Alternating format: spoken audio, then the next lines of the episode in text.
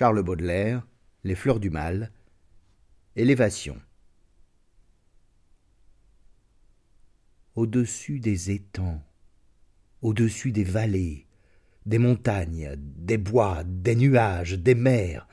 par-delà le soleil,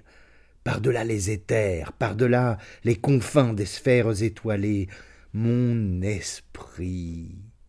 tu te meuses avec agilité, et comme un bon nageur qui se pâme dans l'onde, tu sillonnes gaiement l'immensité profonde avec une indicible et mâle volupté. Envole-toi bien loin de ces miasmes morbides,